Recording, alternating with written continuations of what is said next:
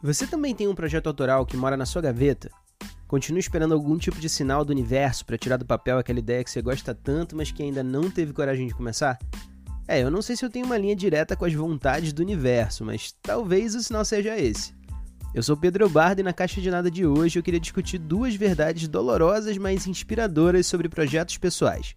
E é bom avisar que eu não sou adepto de positividade tóxica, então se prepara para uma dose bem realista de otimismo. Bora abrir a caixa?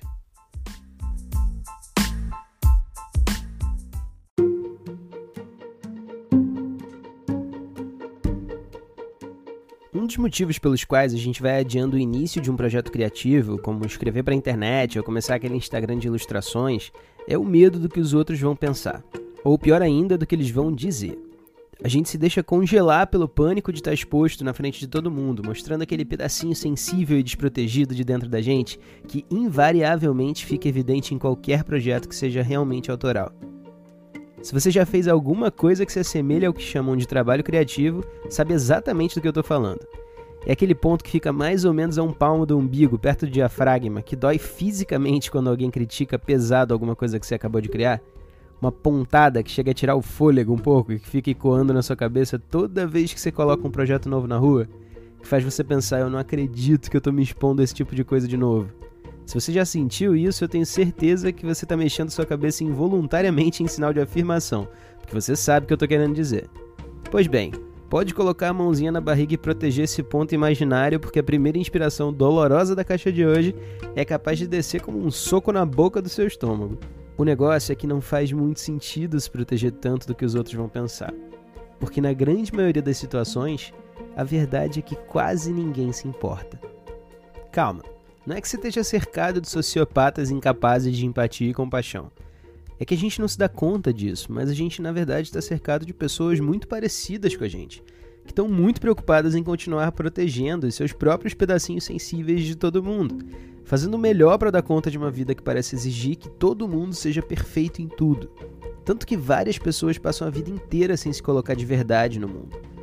Proteger as nossas próprias vulnerabilidades demanda um trabalho gigantesco e quase não sobra tempo ou cabeça para se engajar de verdade com o início de um projeto de outra pessoa. Porque se engajar de verdade é examinar a vulnerabilidade do outro, e isso passa por reconhecer suas próprias.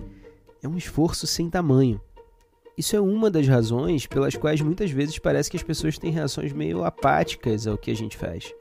Não significa que elas não gostam necessariamente do que você produz ou de você só significa que a vida é corrida e muito difícil para todo mundo. Por outro lado, se quase ninguém se importa, os riscos que a gente considera terríveis de virar a chacota do planeta também são bastante baixos.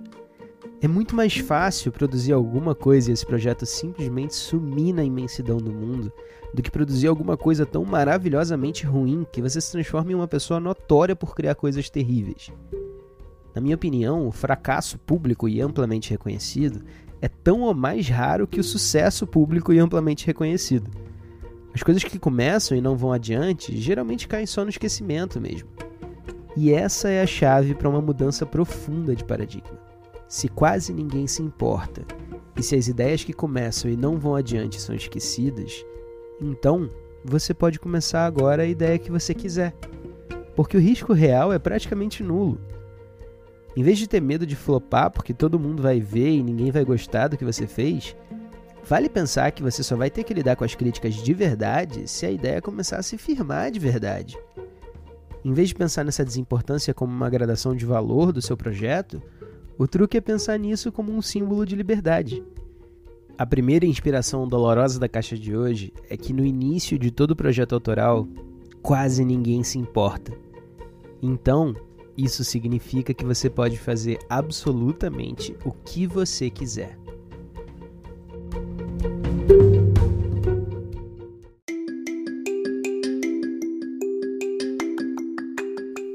Se você está gostando da caixa de hoje, se inscreve no podcast e indica para os seus amigos. E para quem ainda precisa de mais um empurrãozinho para tirar a ideia autoral da cabeça e colocar no mundo real, aí vai a segunda verdade dolorosa, mas inspiradora sobre o início de todo o projeto.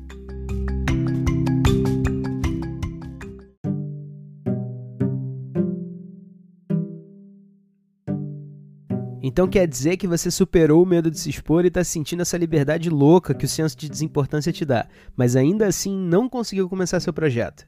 Continua congelado, achando que as suas habilidades não vão ser suficientes para dar à vida aquela ideia bonita e perfeita que habita o fundo da sua gaveta. A segunda verdade inspiradora que eu queria comentar hoje pode ser ainda mais dolorosa que a primeira, então vamos abordar esse ponto como quem arranca um esparadrapo. E a verdade é que o seu projeto provavelmente vai ser horrível pelo menos no início. Antes que você me xingue, deixa eu explicar. Uma vez eu fui dar parabéns para um amigo que estava lançando seu primeiro livro. E ele me respondeu com um sorrisão no rosto que, com sorte, aquele era o pior livro que ele escreveu na vida. Essa frase pode soar como um tipo de autodepreciação bem-humorada, mas na verdade ela guarda uma boa dose de amor próprio e uma promessa pessoal. Ele não estava dizendo que aquele livro era horrível e ponto final. Ele estava dizendo que a sua carreira de autor estava só começando e que aquele livro era só o primeiro passo. O que eu estou querendo dizer com isso é que todo projeto continuado melhora com o tempo. Quanto mais você faz, mais aprende sobre você mesmo, mais afia suas técnicas, mais desenvolve seus processos e mais se torna capaz de voos maiores. Ou seja, se tudo der certo, com o tempo, você vai ter evoluído ao ponto de olhar para trás e achar a primeira versão do seu projeto horrível mas sem os passos que você deu para chegar em um futuro onde a sua capacidade produtiva é muito maior, a melhor forma do seu projeto simplesmente não acontece. É parte do processo ser ruim no começo. E só a prática com consistência vai fazer ser melhor depois.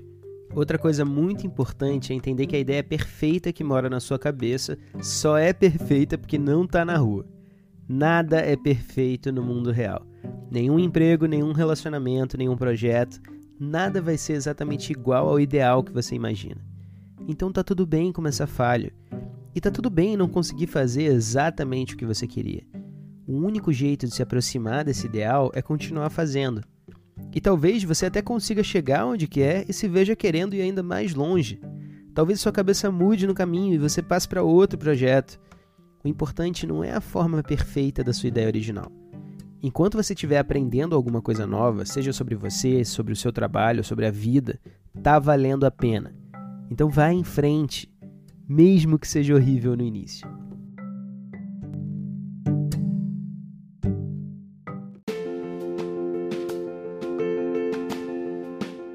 A caixa de nada de hoje tem uma natureza um pouco diferente dos episódios anteriores, e eu quis fazer esse episódio por alguns motivos. Primeiro é porque é uma oportunidade de revisitar alguns desses processos dentro de mim mesmo. Esse é o 11 episódio da Caixa de Nada, mas o projeto ainda está na infância dele. E ele não é tudo que eu gostaria, é óbvio. Eu estou longe de saber editar da maneira que eu quero.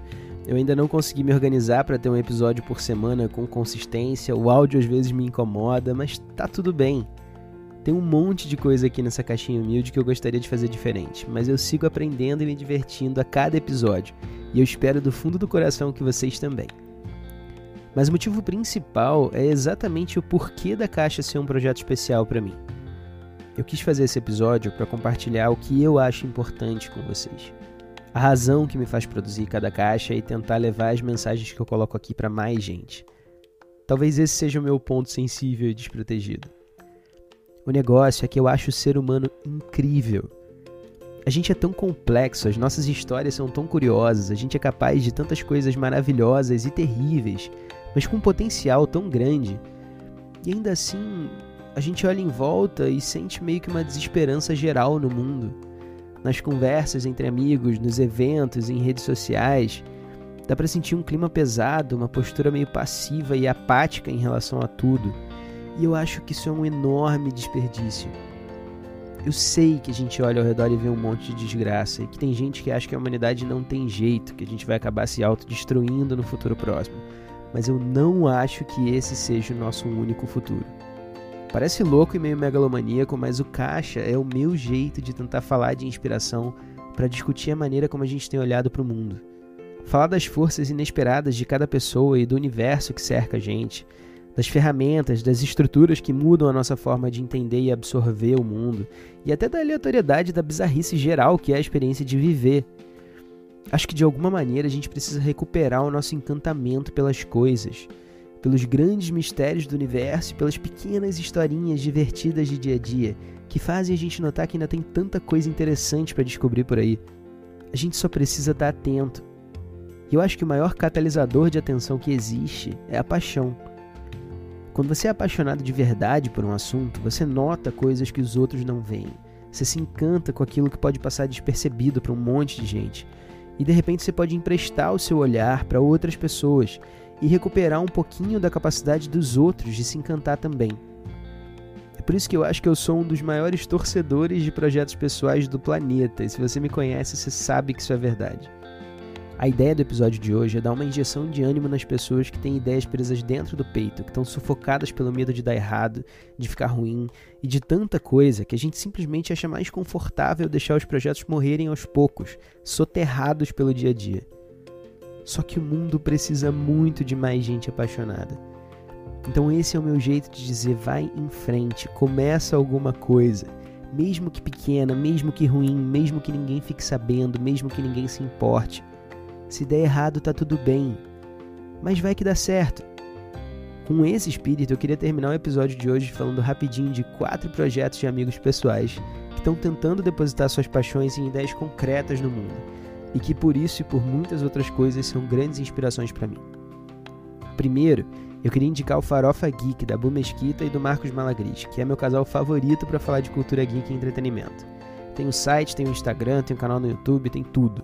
A Bui inclusive fez um vídeo no YouTube sobre largar tudo e perseguir seus sonhos, que tem bastante a ver com essa conversa que eu tô tendo aqui. Vai lá no canal deles para dar uma olhada. O segundo é um podcast, o Pensamento Alto, do Johnny Drummond. Esse cara é um comediante talentosíssimo que eu já tive o prazer de trabalhar junto em uma empresa e que, entre outras coisas, produz um podcast que são mais ou menos 18 minutos de fluxo de pensamento a cada episódio Significa que ele liga o microfone sem saber o que vai dizer e simplesmente narra a forma como os pensamentos dele vão indo de um assunto para o outro. Eu acho bizarro, genial, engraçado, corajoso e louco. Tudo isso ao mesmo tempo. Eu jamais seria capaz de fazer uma coisa dessas e o Johnny está fazendo isso quase cinco vezes por semana. O terceiro é um projeto chamado Empreender é Isso, do Bernard Santos.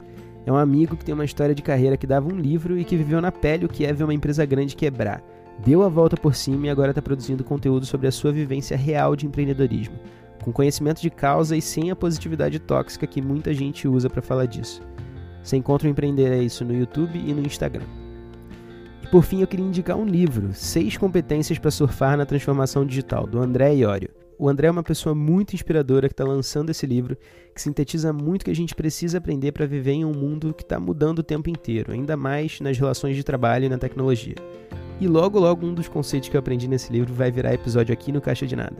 Enfim, esses são só quatro exemplos de projetos movidos à base de paixão, feitos por pessoas que me inspiram e que eu tenho a honra de chamar de amigos. Além disso, eu queria fazer um agradecimento especial a Beatriz Cajati, que fez a arte da capa desse episódio aqui. Muito obrigado, Beatriz, ficou ótimo. E para terminar esse episódio, eu convido você a pensar em quais dos seus amigos estão colocando a paixão deles em alguma coisa e divulgar na sua própria rede quatro projetos que te inspiram também. E claro, começar a avaliar se tem alguma paixão pessoal que você está deixando de lado e que valia a pena trazer para o mundo. Porque acredita, a gente está precisando desesperadamente. E para fechar o episódio por fim, eu vou deixar vocês com a mensagem do Cadu Cerise, que fez um comentário muito legal sobre um dos episódios anteriores do Caixa, e acho que tem tudo a ver com essa discussão que a gente teve aqui hoje. Eu sou Pedro Bard e essa foi a Caixa de Nada. Até a próxima!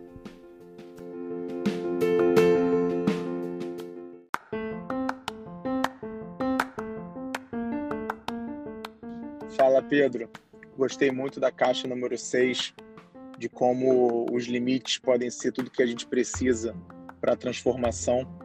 E é uma verdadeira aula sobre empreendedorismo e gestão que a gente aplica hoje em startups como a gente com tão pouco recurso consegue inovar e eventualmente promover transformações para o mundo inteiro. Eu procuro sempre acreditar que é, a gente precisa transformar desculpas em premissas. A gente, ao invés de afirmar que não consegue entregar algo por determinado contexto, a gente precisa entender como entregar esse algo, já que existe esse contexto. Isso ajuda a gente a encontrar soluções que a gente normalmente não enxerga. Tem um exercício de criatividade que eu gosto bastante, que é você pedir qualquer tipo de comércio para a pessoa. E ela responde, por exemplo, um restaurante. E aí você pergunta: o que é imprescindível no restaurante? Ela vai responder: prato, garçom, talheres. E aí você devolve para ela: então agora me desenha, imagina um restaurante sem prato, garçom ou talheres. E é muito bacana porque você exercita é, a escassez, você exercita como criar soluções para coisas que a gente tem como certo ou como a gente tem como padrão que funciona. E acredito que não só seja um exercício de criatividade, como de inovação, porque é pensar em, em possibilidades que não estão sendo apresentadas para a gente hoje, mas quando a gente bota a nossa cabeça para pensar em cima desse novo problema apresentado, a gente possivelmente pode tirar uma boa ideia ou ver como a gente é capaz de sair da nossa zona de conforto e tá tudo bem. Parabéns aí pelo podcast e esperamos a próxima caixa.